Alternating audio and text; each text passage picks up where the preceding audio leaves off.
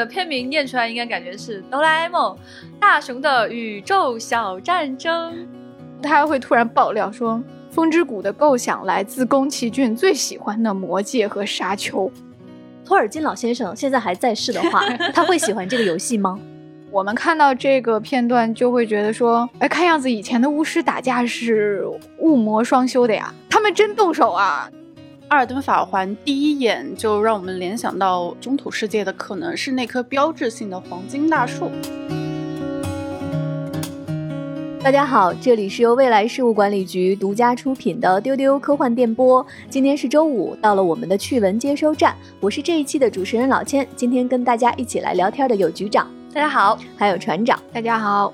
我在之前的一些节目的评论区啊，看到有粉丝说：“哎，你们这个节目不是在聊资讯吗？怎么听到这个时间点了还没有到资讯？”跟 大家来解释一下啊，其实我们的很多老听众是了解的。我们的趣闻接收站呢是分成两个部分，上半部分呢是我们对于过去的这一周的日常的分享，我们会给大家分享我们经历了哪些有趣的事情，或者看了哪些好看的作品，想推荐给大家。那在后半部分呢会。是我们带来这一周的不能错过的资讯。那今天的我们的后半部分的资讯呢，包括有《艾尔登法环》、《神奇动物三》，还有《新蝙蝠侠》。嗯嗯。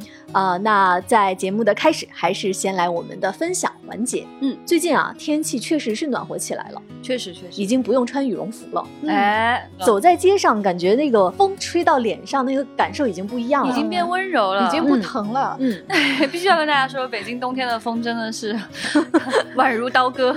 对。我这一周啊，有一个感受特别特别深的事情。我当时经历那个画面之后，我就在想啊，我一定要在丢丢里面跟大家分享。我在某一天上班的路上，我看到了我在今年的春天见到的第一朵花啊，就在路边，是一朵黄色的小花。哎哇！当时看到好欣喜呀，我就拿出手机去拍照。然后有一个阿姨，一个陌生的阿姨，她也跟我在拍同一朵花，因为在那个花丛中只有那一朵特别特别小的花，格外扎眼。对，我们拍完之后呢，阿姨就对我笑着说。春天真的要来了，对吧？啊啊！当时觉得好感动，而且我那个时候耳机里面放的那个音乐正好是 Beatles 的《Here Comes the Sun》。哦，你就觉得哇，经过了一个很长的、很寒冷的冬天，太阳终于投射下来，天气变暖了，花开了，我就感觉是今年遇到春天的这个瞬间。啊，真的太好了！嗯，就是这种你想把它记下来的日常。嗯，最近也明显感觉到，就是太阳光变成金色的了，而且带着一种强烈的温度。为什么这么说呢？因为我的猫它最近 有了很明显的变化，就是到了早晨的时候呢，它就会去找那个光斑，然后整个沐浴在阳光下。我一开门呢，就看见一个金灿灿的小猫咪在那儿晒太 阳。哎呀，真是太可爱了！你就会看到那个毛茸茸的阳光照在它的身上，然后你凑近了闻呢，还有一种糊糊的味道，然后摸上去是不是还暖融融的、热热的、软软的？哎呀，像刚蒸出来的小馒头一样，刚出炉。好可爱啊！这个新蒸出来的小猫咪，给你们看一看吧。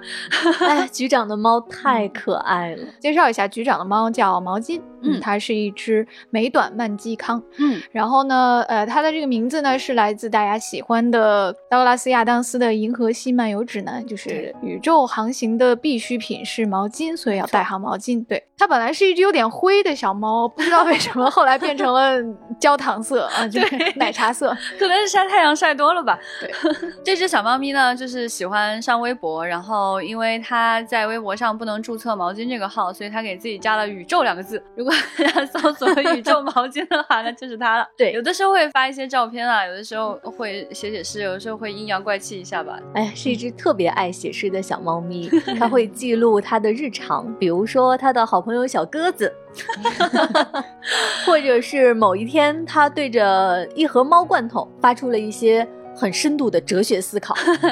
比如说我在看剧的时候吵醒他了，他也会爬起来讽刺一下。那大家有兴趣可以关注他。这个猫猫呢，现在是呃局里的团宠啊。嗯啊、因为大家的要求呢，我就有一天组织了一个火锅会谈，实际上是一个撸猫会谈。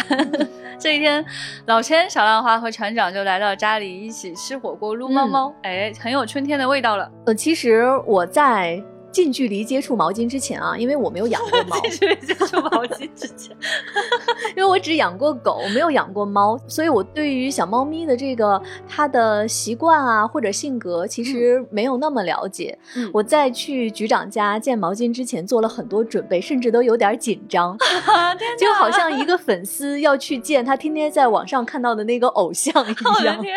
但是我没有想到呢，哦，原来小猫咪它其实比我还紧张。对，我才知道，原来猫面对陌生人的时候胆子是很小的。对它特别特别紧张。你要搬家，有陌生人，有新的响动，它都会特别紧张。而且毛巾一紧张呢，它就会掉毛。你一撸啊，毛掉一点。所以那一天，我们虽然是非常热闹的去局长家撸猫，但是我基本上没有撸到。我要想说啊，就是这个毛巾呢，它其实还蛮有礼貌的。他虽然很紧张，但他决定让你们摸摸头。对，然后我就看到了震惊性的一幕，就是 姜老师很有礼貌的想要接近毛巾，然后毛巾那时候蹲在一个墙边儿，那有他的那个小水盆儿，他窝在那儿睡觉。姜老师非常礼貌的说：“我可以摸摸你吗？”然后毛巾特别勉强的，我忘了，好像是要摸了一下还是要摸了，摸了摸了一下，嗯，摸了一下，然后他就把脸转向那个白色的墙壁，他就缓缓转过去了。凝固了，然后凝固了足足有一分钟吧。然后钱老师在后面怎么叫他都不回头，啊但是他也没有躲，也没有跑。他就在我面前转过了身，就面壁。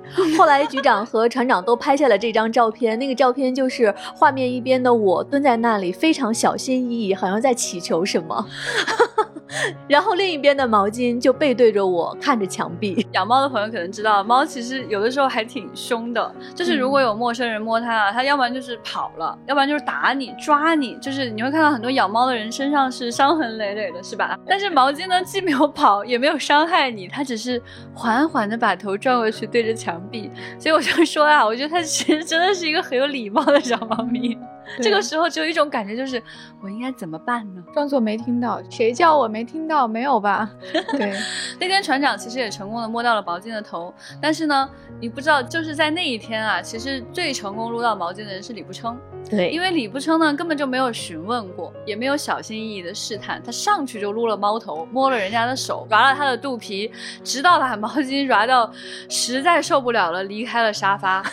本来毛巾自己在沙发上睡，小浪花坐在他的旁边撸了个干净，然后毛巾实在没有办法才离开了沙发。所以大家如果想了解毛巾更多，欢迎大家去关注毛巾的微博“宇宙毛巾”。哎嗯，那春天来了，也欢迎大家来跟我们分享你见到春天的这个瞬间，或者是你在春天的有趣的日常。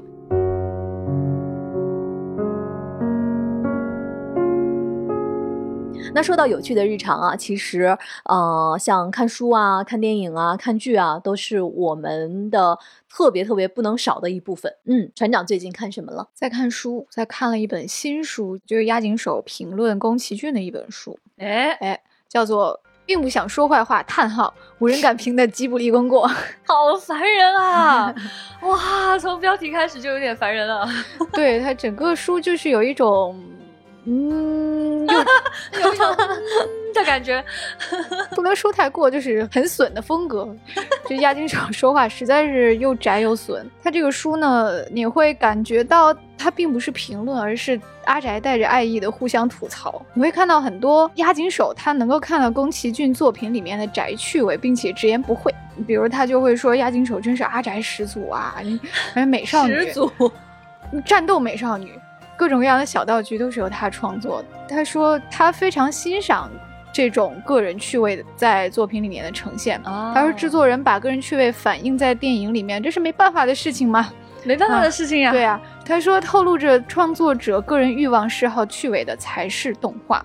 就是想讲的故事和个人的癖好之间不断冲突，他其实是蛮欣赏这种方式的，这种个人性的流露。然后呢，他其实每一句话信息量都很大，就是并不是一个闲散的聊天，他会突然举一连串的宅作品做例子。然后他每一章的注释都塞满了二十好几部作品，我给大家念一段，就是你想象不到他竟然用这些作品做例子。呃，有一段说到为什么宫崎骏电影里面的爸爸老是戴眼镜，然后押井守说，因为那就是宫崎骏本人啊。他说动画都是这样的，登场角色都是导演的另一个分身啊，这个难道不是众所周知的事情吗？然后他说，高达里面的阿姆罗和夏亚都是富野由悠季的分身，这你知道吧？记者说，我怎么知道这种事情？你有必要这样说吧？这样角色的粉丝怎么直视啊？亚金手说，你在说什么呢？这不是明显不过的事情吗？我也一样啊，我觉得宫壳里面的巴特和荒卷都是我的分身啊，我就是想变成那种坏老头。他他说话就是这种风格，然后他还会突然爆料说。风之谷的构想来自宫崎骏最喜欢的魔界和沙丘，哎哦，就是你从来没有在任何一个地方读到过宫崎骏喜欢魔戒，并且最喜欢的是魔戒这个事情。哎，反正最后作为一个阿宅读起来挺过瘾的，因为它不只是谈宫崎骏，也不只是评论，也不只是押井守在个人表达，而是一个阿宅在谈论他热爱的一切。你会看到他从奥特曼会聊到终结者，从定波顿聊到大卫林奇，因为是一个访谈的形式，所以谈话比较轻松。但是呢，你也能从中看出押井守喷薄而出的个人趣味。以及他通过评论别人，其实也阐释了自己的创作理念。推荐大家去读一读这本书吧。船长在刚才提到一个信息，说在这本书里他看到宫崎骏喜欢魔戒。我们发现，原来这个世界上有好多人都喜欢魔戒。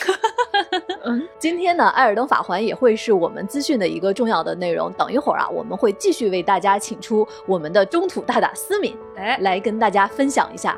好的，嗯，刚才呢说到宫崎骏，接下来给大家做一个广告的广告，就 就理解为是预告片的预告，先导预告。嗯，是的。接下来呢，我们会有一期节目，一整期都是一则广告。这一则广告呢，是关于宫崎骏的一本关于龙猫的书。对，我们会在三月下旬为大家安排这期节目，我们的主播们会为大家推荐这本《龙猫官方设定集》，哎，详解这本书。那接下来就是我们的资讯环节了。我们先来看今天的第一条资讯，这个资讯是关于梦工厂的全新动画片，它叫《坏蛋联盟》。最近呢，这个动画片发布了新的预告。这个动画片啊，它讲的是有一个被世界头号通缉的犯罪团伙。那这个犯罪团伙呢，是由狼、蛇、鲨鱼、食人鱼、蜘蛛等等组成的。忽然有一天想改邪归正，成为模范市民，于是开启了一场艰难的转型之路。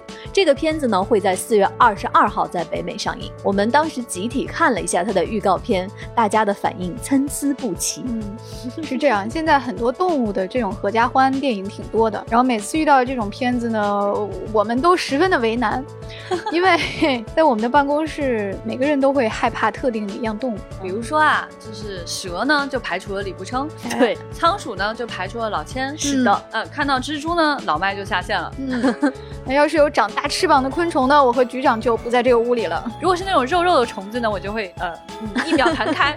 嗯，所以动物题材的电影在我们未来局根本就不是合家欢，推荐大家自己组团去看哈，就不要叫我们了。亚马逊的科幻喜剧《上载新生》的第二季要在三月十一号上线了。那帮大家回忆一下第一季的剧情哈。第一季讲的是在二零三三年，人们在死后呢可以将意识上传到一个虚拟的来世。那男主人公呢，他在一次车祸中受了重伤，他匆忙中呢就将自己的意识上传到了女友家族的豪华虚拟来世，并且认识了负责照顾自己的天使 Nora，是这样的一个故事。哎，那为什么我们要说上载新生呢？啊，它其实跟我们的丢丢有非常非常深刻的渊源。上载先生这个剧的第一季呢，实际上是我们录的非常早期的一期节目。对，然后它上传的排序呢是零零二，是的。哎，也就是说这一期是丢丢有史以来的第二期节目，大家可以翻到历史当中的第二期去听一下哈。这期节目叫做《当意识可以上传，我们应该欢呼吗》。这是一期星际茶话室，在这一期当中呢，老易呢曾经隆重介绍了上载新生，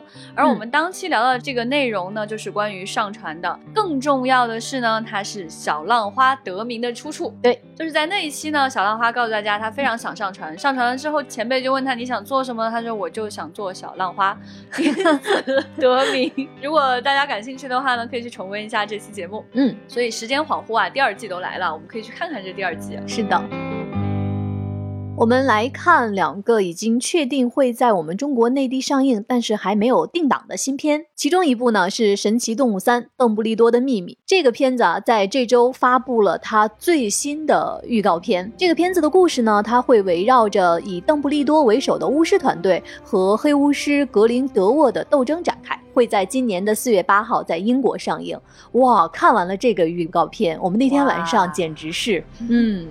来，大家聊聊吧。姜老师的注意力全都在大家的考究的衣着上面。哎，是的，哎，这回终于穿体面了。哎，我就发现啊，他之前先发布了人物海报，格林德沃穿的是三件套。哎妈，我就没注意过。他就是在西装里面属于规格比较高、很隆重的一个套式了。嗯，然后另外呢，我在这个预告片里面看到大家喜欢的麦叔，他的好几套衣服都是燕尾服。嗯，是非常非常豪华的，你看多符合这个人他给我们的那种感觉。船长呢？哎，之前我们说卖书像是什么来着？商界精英。对哦，是是是，特别符合这样的人设。哪个商界精英衣橱里没有十套名贵西服呢？是吧？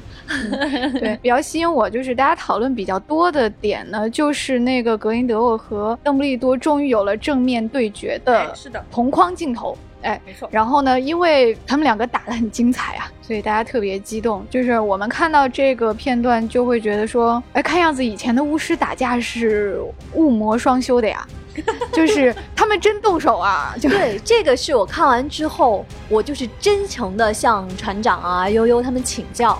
我说我在《哈利波特》的那几部里面看到巫师打架都是拿着魔杖，哎呀，现在很遗憾你们看不到我的动作，远程攻击。对，不都是远程把那个魔杖就那样吗？对。然后在这一部的预告片里面，他们怎么这样呢？互相就推着对方，对，嗯，拽衣服、按头都是近战。就是这么短的距离，还用啥魔杖啊？都直接上手了。所以说这一部的打戏的精彩程度肯定胜过以往，而且麦叔打架是很好看的啊，就是非常优雅，头发一丝不乱，打完领带都不是歪的，非常期待，非常精彩啊！推荐大家去看一下这个预告片啊，就是这个格林德沃和。邓布利多两个人这样近距离近战扭打在一起的时候，那个电光火石非常值得的回味。在这一部当中，可能我个人最期待的肯定是这个麦叔演格林德沃的表现。嗯啊，我觉得这其实是一个有挑战的工作，因为前面已经有两任非常优秀的演员演过这个角色了。嗯，因为他可以变脸，所以我们顺滑的就让他换了一个演员。嗯，那么他是不是能够符合这个气质？他是不是能够跟裘德洛演的邓布利多产生？我们想要的那样的关系呢？我觉得这些都是非常重要的挑战。我发现就是在这个预告片当中啊，我就比较幸福的能够看到拔叔是一个有魔法的人了。就是在过去的他演绎的角色当中，你会觉得他更实体一些。他演过一个对吧，拔叔嘛，对吧？对，还演过一些其他阴暗的角色哈。你在他身上看见的是阴森的气质和拔群的智商，嗯，但是你会想说。他真的有魔法吗？他可以学习魔法吗？但是在这个预告片当中，我不得不承认，我真的觉得他身上确实是有魔法的。我再也不认为他是一个麻瓜了。局长刚才说这几部神奇动物里面，因为格林德沃一直在换脸，我就在想这三任演员，就感觉格林德沃一直在升级，是不是？就感觉到了这一部里面，就像刚才局长说的，就是各方面全都齐备了，他一直在升级，升级成了把叔。嗯，哎，感觉更厉害了。对。我们再来看一部已经确定引进但是还没有定档的新片，这个片子就是《月球陨落》。啊、月球陨落》呢是由著名灾难片大师、曾经指导过《二零一二》和《后天》的导演罗兰·艾莫里奇执导的。他讲的故事呢是月球被某股神秘的力量撞出了轨道，即将与地球发生撞击。一支由前宇航员组成的小队来到月球表面，希望揭开月球脱轨的真相，进行拯救地球的最后一搏。这个片子呢，它的演员阵容也是很强大的。它的女主呢是奥斯卡影后哈里贝瑞，她曾经演过《X 战警》和《猫女》。那男主呢是演过《海王》和《招魂》系列的 Patrick Wilson。船长和局长看完预告片之后，感觉这个片子怎么样？脑袋嗡嗡的。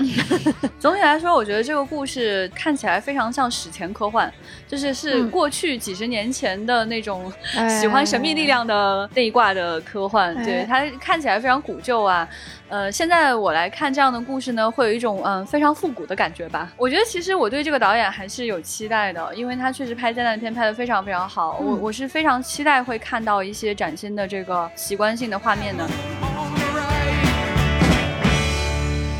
说完了两部还没有定档的片子，我们来看一个马上就要在我们中国内地上映的新片。三月十八号，由罗伯特·帕丁森他来主演的新蝙蝠侠会在影院上映。哎，那其实这个片子呢，三月四号，也就是今天在北美公映了。我们提前看到了一些关于这个片子的评价。好评度非常高哦，我们看到它的在影评网站的开分烂番茄的新鲜度是高达百分之九十一。太令人惊讶了，开分竟然这么的高。嗯，来跟大家分享一下我们目前看到的一些评价。比如说这条评价就非常的好笑。那么 Slash Film 的评价是：我们需要另一部蝙蝠侠翻拍吗？在看完这部极其精彩的新蝙蝠侠之后，是答案是一声洪亮的 yes。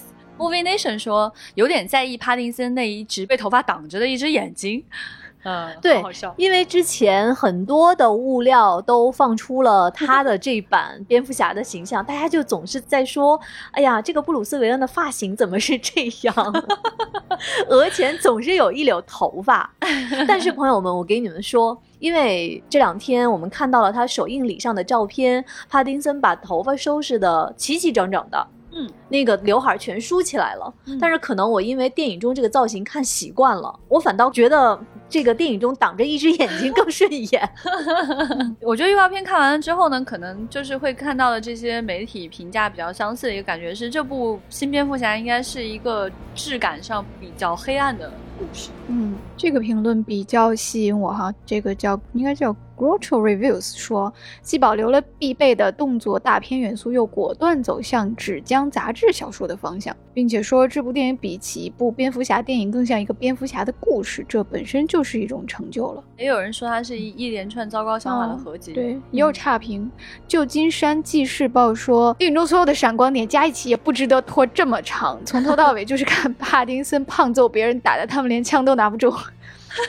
哇，这报纸给的评价是说这部电影嗯基本上就是一连串糟糕想法的合集。嗯，哎，好感兴趣啊！既然大家这么评价这么不一致，我们就更想去看了看了。嗯，我通过这些评论现在知道说这个片子它的片长是三个小时，哦确实是挺长的。呃，我觉得确实也是时候我们去电影院可以终于看看这位演过吸血鬼的朋友到底是怎么演绎蝙蝠侠的了。嗯，新蝙蝠侠这部电影，我们有可能会为大家组织一场这部电影的观影团，有意思。但是不知道我们的粉丝里有多少位想看这部电影哈。嗯，哎，嗯，如果你非常非常想跟我们一起看新蝙蝠侠，那就可以在我们的全平台的我们的新媒体账号下方给我们留言。哎嗯，微博、微信群里，或者是各个音频平台都可以的。对嗯刚才我们说这部新蝙蝠侠是三月四号已经在北美上映了，那同时呢，还有一个片子也是在今天上映，这个电影就是《哆啦 A 梦：大雄的宇宙小战争二零二一》。这个片子的片名念出来，应该感觉是哆啦 A 梦。大雄的宇宙小战争。刷刷刷刷，有一些漫画线在旁边，给大家介绍一下吧。这其实是哆啦 A 梦的大长篇里饱受好评的一部，它的呃旧剧场版就是被誉为是在所有它的剧场版里面位于 top 三的这样的一部质量上乘的作品。对它讲的呢，就是一个一个小人星球的这个总统啊，就落难逃到地球，遇到大雄，然后呢，大雄这帮人正在拍特摄电影，这个电影就叫《宇宙小战争》。对，然后呢，他们就遇到了这个小人总统啊，决定帮助他。然后呢，所以大家就集体变小，决定用那些特摄的道具，那些飞船啊什么的，对，就是跳上了特摄道具的飞船，然后，呃，就是去到了这个总统的母星，然后经历了一场迷你版的 Star Wars。对，比较有意思的是，你会在老版里面看到，就是藤子。老师在这部里面，他借大雄他们拍的这个特摄片，致敬了很多很多的经典科幻作品。欢迎大家去看一下，先去重温一下这个旧剧场版，它里面的彩蛋会令各位科幻迷非常惊喜。就是在他们拍的这个特摄片里面，先是胖虎，就是致敬了原来米高梅的那个狮子头 logo，然后是大雄、哆啦 A 梦和静香他们一起捏塌了星战里的 C3PO 和 R2D2。然后呢，又有这个呃小夫和胖虎去致敬了弗兰肯斯坦，然后还有大雄和静香去致敬超人里面的场景，然后最后胖虎还表演了金刚，就是金刚爬上帝国大厦一个大猩猩，对，然后最后是五个人骑车飞向天空，就是模仿了外星人 E.T.，对，好想看嗯他们拍出来的这部片子啊！对，它整个又是一部仿佛《格列佛游记》一样的故事，然后大家一起完成了一部通过玩具模型完成的微缩版的星战，所以不知道这个新剧场版会不会还原这些宅宅的的镜头。来看一个我们在之前的节目中给大家介绍过的作品《泡泡》，它最近呢是定档在四月二十八号会在 Netflix 上线。那这个作品，船长可以给我们再介绍一下。它的创作阵容呢是大家特别期待的，又是网飞传的一个梦之队啊。嗯它的编剧是著名的老徐徐渊玄，是这个制作了《魔法少女小圆》的徐渊玄老徐。嗯，然后角色设计呢是小田健老师，然后配乐是大家非常喜欢的泽野弘之，然后导演是荒木哲郎，然后他的制作公司呢也是大家喜欢的霸权社。对，然后在新的预告片里面，我们看到了这个失去地心重力的这个东京的全貌，然后会有一些主角悉数登场了，然后这些身手敏捷的少年就是。不知道为什么拥有了摆脱地心引力的能力，然后他们就是整个片子非常强调他们可以随心所欲的上天入地的奔跑这件事情。我在预告片当中看到了一些细节哈，就是真的很像 EVA，哦，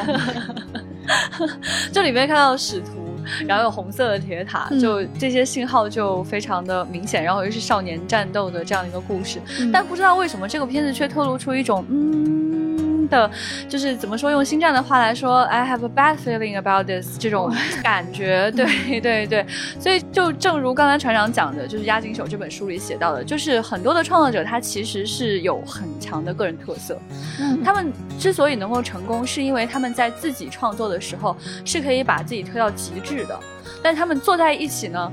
就有一种不祥的预感，所以呢，很多人其实是有点担忧这个片子最后的状态，很多人就是在坐等梦之队的崩塌。所以就是 Netflix 这个方式啊，看起来非常有钱，非常的阔气，就拿了大把的钞票哈、你们拿去，你们去搞那个你们最想要的队，然后把所有就最有名的人给我凑在一起，这种方式有时候它不见得是符合创作的规律的，所以我蛮期待这个片子之后大家会怎么看待这样的创作方式。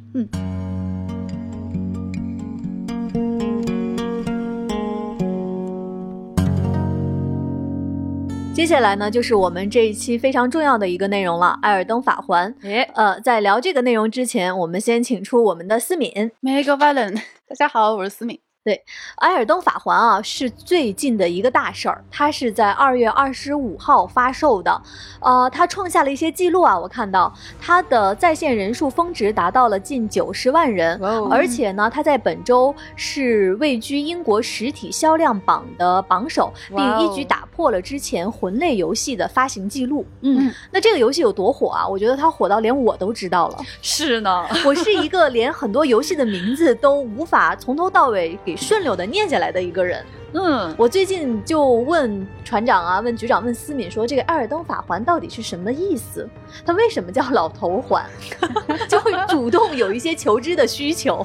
所以可见这个游戏是多么的破圈，是它破了多少圈 才能来到老千的面前？对，所以我想先问一问局长，你是玩了这个游戏是不是？哎，是你看啊，它这个游戏它真的是太破圈了。它这个实体版销量百分之六十三来自于 PS 五，百分之十七来自于 Xbox，另外的百分之十七来自于 PS 四，最后还有百分之三来自于 PC。那我就属于那百分之六十三其中的那个点点点里面的一个人吧。对我真的不是一个游戏玩家，在这种情况下，我都得知了这个游戏，并且提前知道它有多么的强大。就是我看到很多人在网上讲说，周五这一天就不打算去上班了，嗯就直接 在家玩这个游戏。哎，哎，上一次有这个盛况，好像还是很多年前，赛博朋克二零七七发售的时候，哎，哎，是的，所以就非常非常的惊人。再加上呢，这里面有乔治马丁这个人的参与，你不好好写书，整天搞什么呢？我就有点想知道。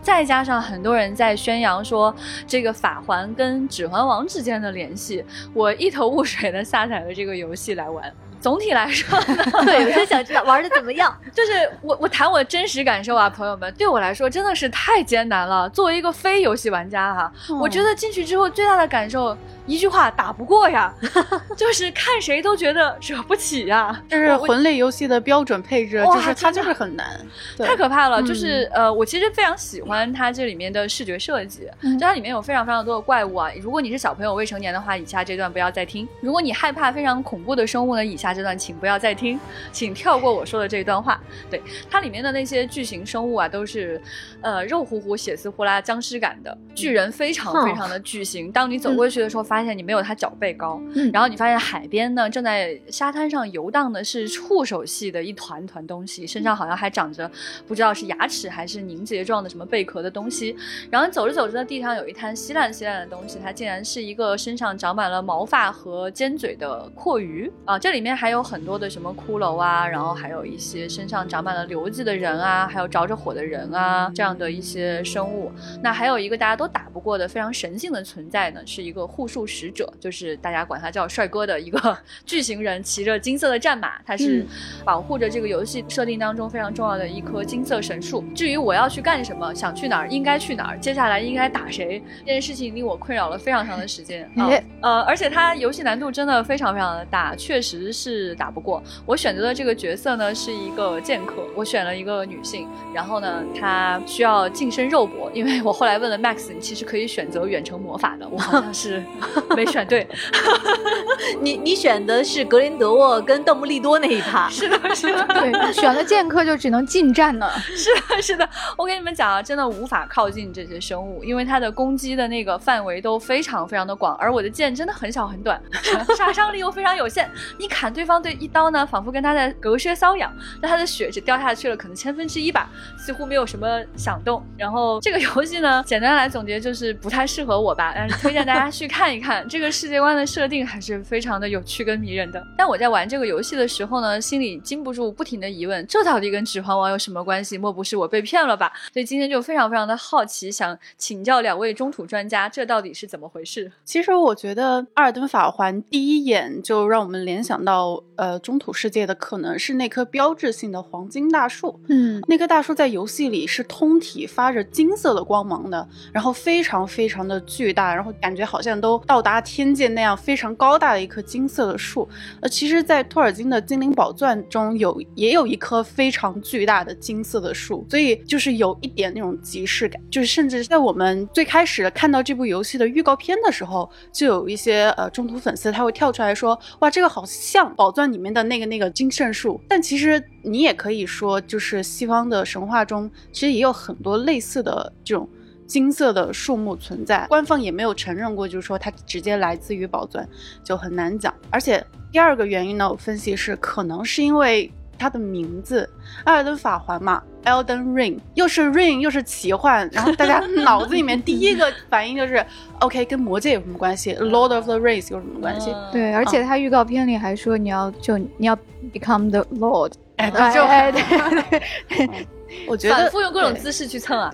我觉得可能这跟电影和小说的成功是有关系的，就是不管是电影还是小说，当我们提到奇幻史诗的时候，你就没有办法就跳脱开，就是我今天要做一个奇幻史诗的电影，OK，那我们第一个反应就是，那跟《指环王》比怎么样啊？就可能很多人就会有这样的一种一种很自然的一种自然的一联想和种反应比较。对，嗯，而且马丁其实他在多个场合反复在强调，他真的很喜欢《指环王》这部作品。其实这部游戏的制作者宫崎英高也嗯看过《指环王》对，两个《指环王》死忠粉做的 游戏，对。而且这个游戏呢，它的画面风格是有一种那种阴沉的那种氛围，很多环境啊、武器啊都是做旧的，有一种远古时代的韵味。嗯。而这种厚重感就特别容易让人联想起电影《指环王》里面的那种厚重感，就是有一点点那种好像那那么一种感觉。就是在游戏一开始的时候，他讲了一小段故事，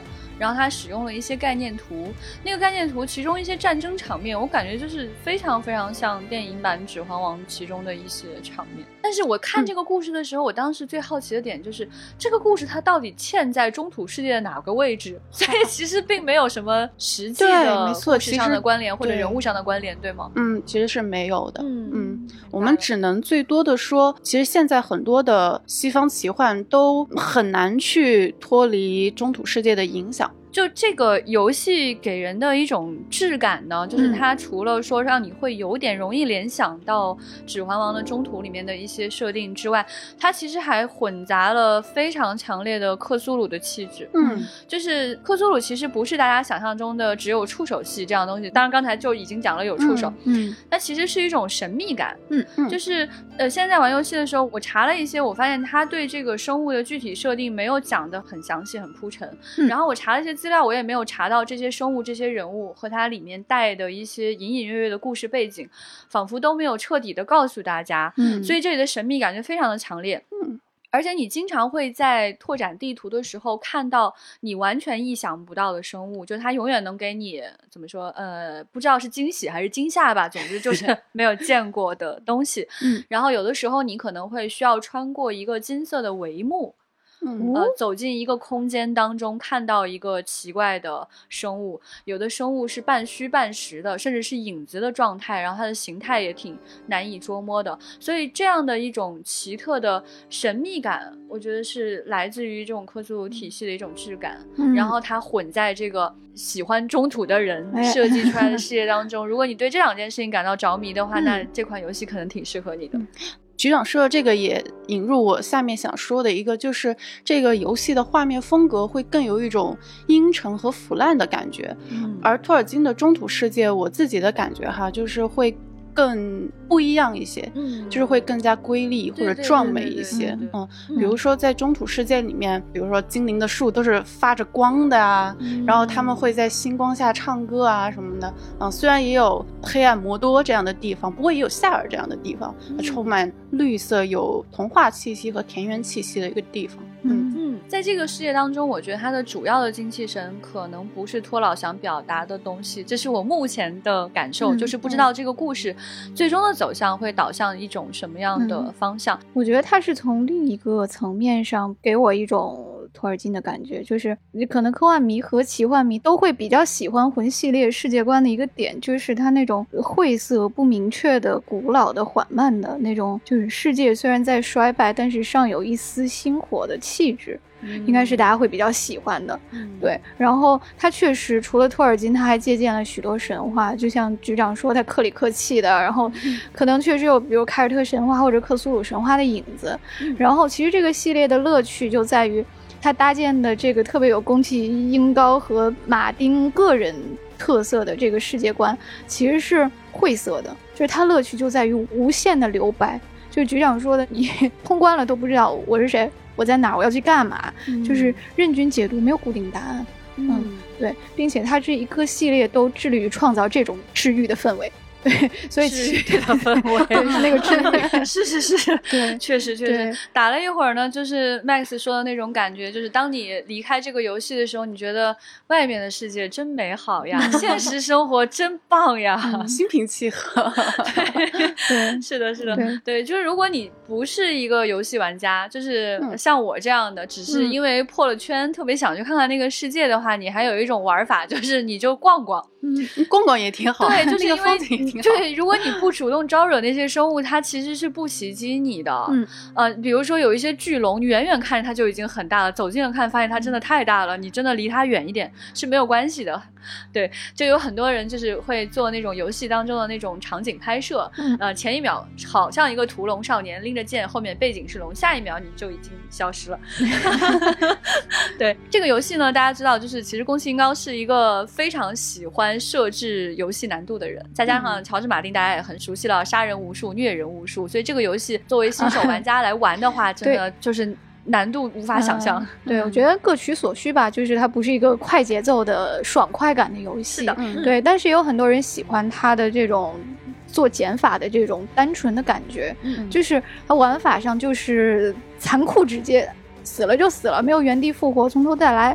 然后战斗也是就简简单单的击杀战斗，然后呃没有特别多花里胡哨的东西，就老老实实提升技术去思考策略就行。然后剧情上也比较的简单吧，就是刚才提到的这种世界是一片混沌，没有明确的指引，就全靠自己摸索。但是，呃，确实有很多人喜欢这样的氛围。嗯，听了几位的分享，我现在大概明白了，就是很多玩家觉得这个游戏有很多地方跟《指环王》很像。是因为可能《指环王》对我们的后世影响太大了，包括他的这个游戏的创作者，他也都是托尔金的粉丝。嗯，那我就很想知道，思敏，你说如果托尔金老先生现在还在世的话，他会喜欢这个游戏吗？我第一反应是他可能不喜欢任何电子游戏，就因为他是一个很怎么说老派的人，他面对科技是科技这个东西，他是非常谨慎和克制的。他家甚至没有电视机。他甚至不喜欢汽车，他说他希望汽车的发动机从来都没有被发明出来，所以所以他会喜欢电子游戏吗？就真的还不好说。嗯，我觉得可能他是哪一年离开我们的呀？一九七九年哦，那嗯个时候没有电视，真的很很 很厉害。对，就是《艾尔登法环》跟托尔金的《中土世界》在精神气质和风格上就不是一个方向，或者不是一个比较标准。就是我觉得西方奇幻在托尔的影响下，肯定是会有新的元素和脉络的。嗯嗯，那你可以说它其实完全是崭新的一棵新的对，树了崭崭 新了，嗯对，不能说是一个分支了。对对，嗯，对。好的，谢谢思敏。那关于《艾尔登法环》这个游戏，我们会持续关注，接下来有新的信息，我们会继续来跟大家分享。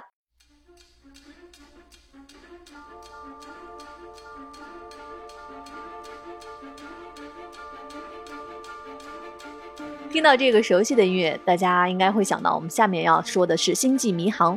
哎，我们先来看一个关于《星际迷航》的玩具的消息。最近，Funko 推出了《星际迷航》的一款玩具。这款玩具呢，还原了老版《星际迷航二：可汗之怒》中史波克为拯救船舰进入辐射区牺牲的经典一幕。那新版的《星际迷航二：暗黑无界》也反向致敬了这一情节。看到这个玩具，我感到十分的感动，太感人了。你看我们星际迷航好可怜啊！我们的新闻都不是我们有新的电影，是我们有一个新玩具。而且这个玩具为什么说它感人呢？因为擦玻璃这个情节，我以为它要出的话会是新版的那个场景，嗯，结果它真的用的是老版的场景。哎哎，这个就哎呀，好感动啊！但是做出来呢，反正方口大家知道，就那种方方的头，然后手短短的，嗯两个人贴着玻璃呢，脸也快贴上去了，手都还没够着。总之呢，就变成一个非常可爱的样子。嗯，这个玩具呢，我觉得还是挺值得收藏的。这个 IP 我真的是非常非常的喜欢，而且关于这个 IP 呢，我们丢丢就有一个好消息可以告诉大家。嗯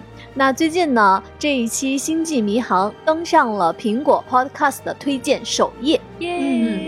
这期节目啊，其实上线之后，我们在各个平台上收到了大家很多很多好评。嗯嗯所以我们就建了一个星际迷航的粉丝群。哎，如果你哎在绿色聊天软件上加接待员 F A A 杠六四七为好友，然后给他发送 L L A P，就是 Live Long and Prosper 的这个首字母缩写，然后就可以进群跟我们一起催更派拉蒙的星际迷航四了。唉，是的，是的。怎么说呢？我觉得真的很感动。就是虽然说这个 IP 现在没什么新事儿，总之有的时候呢，你发一条微博呀什么的，转发量也不高，嗯但是没有想到这一期受到如此多的反馈跟好评，然后苹果播客的运营也主动给我们上了首页，真是太令人感动了。今天节目的最后，给大家留一个互动话题，这个话题是你玩过的最难的那款游戏是什么呢？嗯，欢迎大家在各大音频平台的页面下方给我们留言，也欢迎大家加我们接待员的微信 f a a 杠六四七参与接龙讨论。所以老千平时玩什么游戏呢？哎呀，